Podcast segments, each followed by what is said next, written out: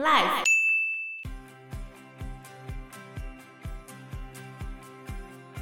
他去中国参访的时候，也是有看到一批英国留学生嘛，嗯，他就跟他说：“你们在这边住的太久的话，眼睛就会变成眯眯眼。他还呛过广东人，什么野生动物都吃。”对，他说：“四条腿的除了椅子，有翅膀的除了飞机，水里的除了潜水艇之外，广东人都会把它吃掉。 Hello，大家好，我是 Joe。我是 Fana，” 我是 Anna，巴拿有去过英国吗？没有，我有没有去英国？可是听说他们东西没有很好 吃。干嘛这样子呢？这刻板印象。其实英国在工业革命之前，他们的东西是很好吃的哦。还有法国人特别去英国玩，就是为了吃英国的食物。那是工业革命之前，工业革命之后，因为他们要赶着上班嘛，他们就嗯开始大量研发罐头食品。，快速食物这样 所以从此之后，英国人的餐桌上，比如说他的火腿就可以是一道菜，嗯然后鲔鱼罐头就是一道菜。还有炸鱼薯条。所以他们罐头的文化很发达。很发达，是可是就不好吃啊了。现在去英国人都觉得很难吃。比如说仰望星空派，你有看过吗？没有，那是什么就是把鱼头插在派上，甜派 吗？咸的啦，咸的派，然后就插很嗯多颗鱼头，然后看着天空。对天啊，有一个很诗意的名字叫仰望星空派。密集恐惧症的建议不要去吃，不要去还看。好没有很多只的啊、七只啊，还有更多的好不好？是一个鱼头，天啊哪！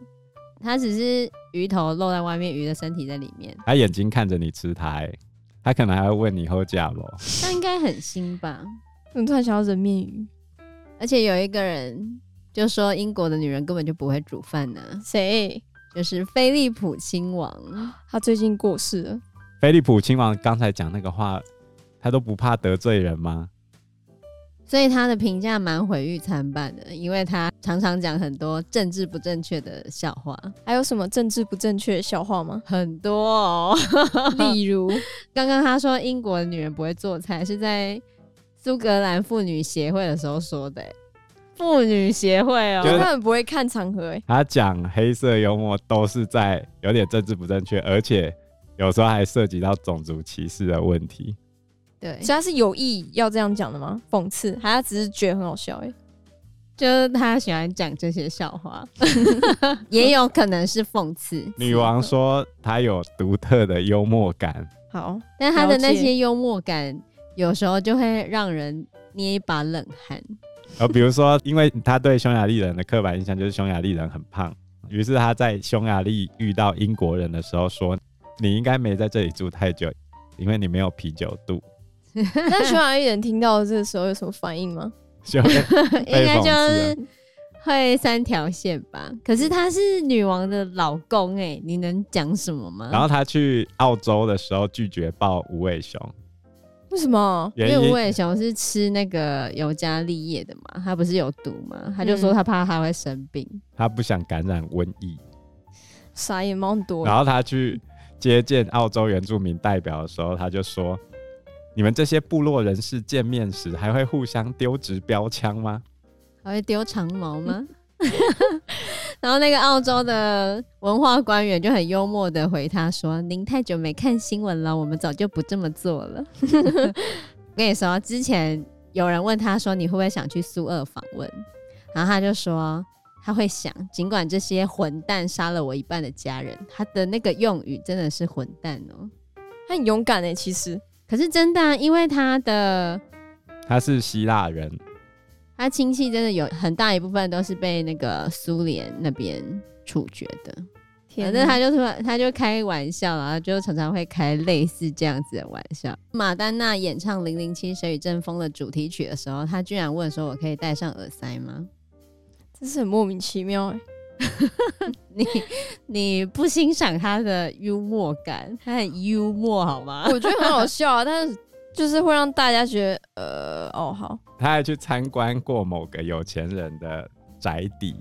参观完之后，人家问他感想嘛，嗯他就说：“你是怎么可以把这边装潢到那么像妓院的？可以教我一下吗还有，他也对安德鲁王子的新房说：“这个房子装潢的很像一个放荡女人的卧室，天哪，那那这样大家会习惯他这 种，就他很很多多人很多人很蛮习惯啊。英国的报纸还有帮他出过他的九十几句的名言佳笑句话，，对是对吗对，对，类似这样子。天可惜我哪找不到那九十七句到底是 长怎样，可是我们找到了已经有四十几句。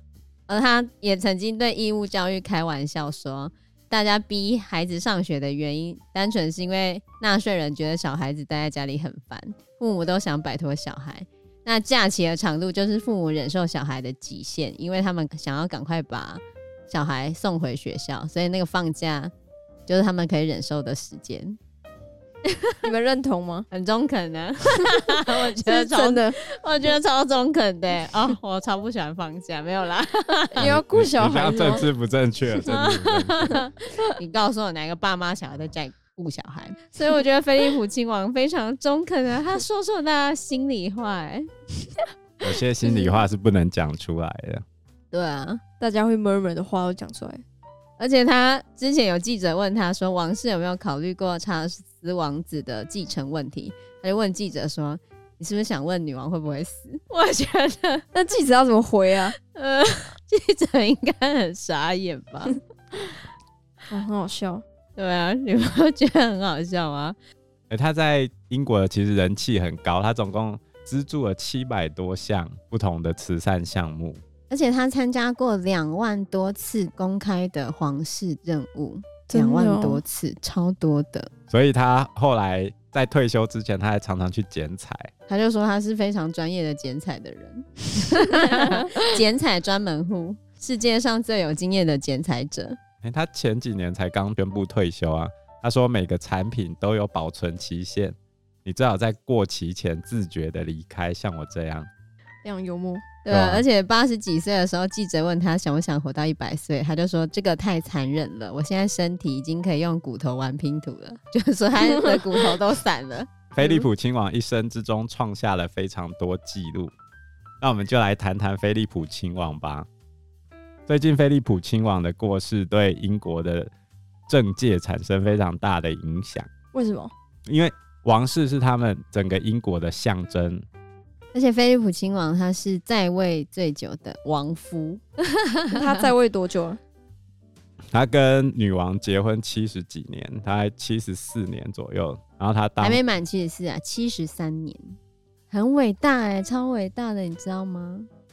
跟一个人在一起这么久，对，还没有离婚，感情一定很好。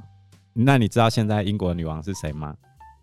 伊丽莎白二世对啊，那你知道他爸爸是谁吗？不知道，他爸爸叫做乔治六世，他爸爸是带领英国打完第二次世界大战的君主。那个王者之身的那个，对，他在纳粹进攻前刚就任，因为他哥哥爱德华八世爱上了一个美国女人，而且那个美国女人离过婚，所以王室并不那么赞成。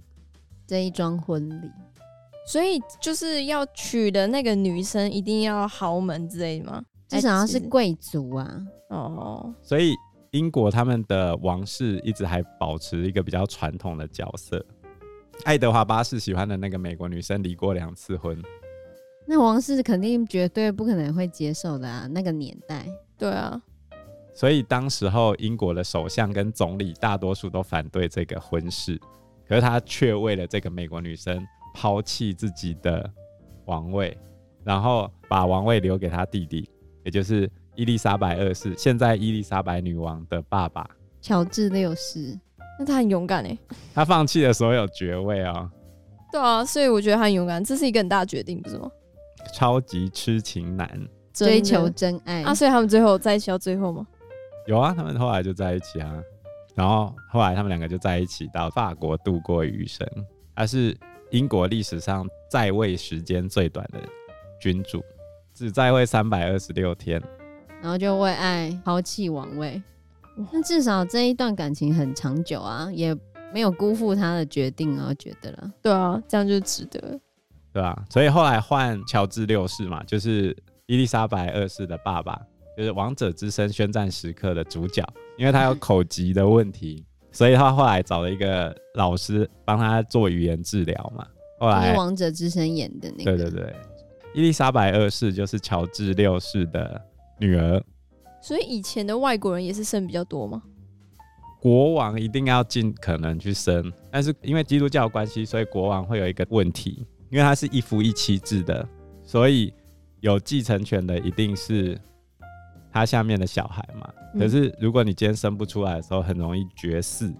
嗯那绝嗣的时候，你就只能从其他国家或者是亲戚去过继过来继承皇位，会出现这种状况。可是中国它允许多妻来嗯解决这个问题，哦，可是欧洲他们是有宗教问题，虽然很多国王或亲王他们都有情妇，可是情妇的小孩基本上是没有继承权的。情妇的小孩顶多可以给他个爵位，但是没有办法继承，对，还是要皇后的孩子才可以，才有继承权。所以不限那个女生或者是男生吗？后来都不限了，因为太多问题了。因为一夫一妻，我可能全部都生女生啊，女生你再去过继外国的过来，不是很奇怪吗？对啊，对吧？所以后来都有女王的状况，比如说这个伊丽莎白是伊丽莎白二世，前面还有一个伊丽莎白女王，她又有一个外号叫童贞女王，为什么？就是他没有结过婚，她为了英国终身不婚呢。